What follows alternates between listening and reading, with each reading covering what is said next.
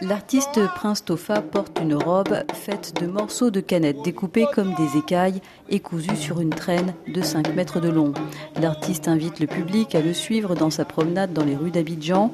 Ce plasticien béninois veut interpeller la foule sur l'importance de préserver l'environnement. L'Afrique en général est un dépotoir d'ordures c'est-à-dire tout ce qui vient de l'Europe et que nous on encaisse ici, on utilise, qui nous fait du bien, mais après, ça devient euh, en quelque sorte euh, poubelle.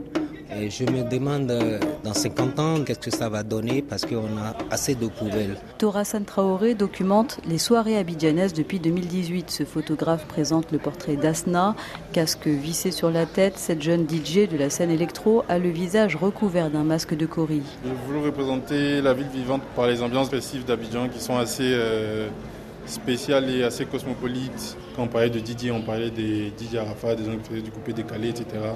Et la perception de beaucoup de choses ont changé. Je trouve que euh, au niveau de la mentalité, de l'ouverture d'esprit, les Ivoiriens écoutent beaucoup plus de choses euh, nouvelles. Nous avons notamment euh, Jay Fuse, qui est un artiste nigérian qui vit aux États-Unis et qui a créé par photomontage les bidonvilles de demain de Lagos. Aude Levaux McElon, la commissaire de cette exposition. On voit qu'il y a des tours qui sont très hautes, donc les bidonvilles ne sont plus étendus à plat mais sont montants.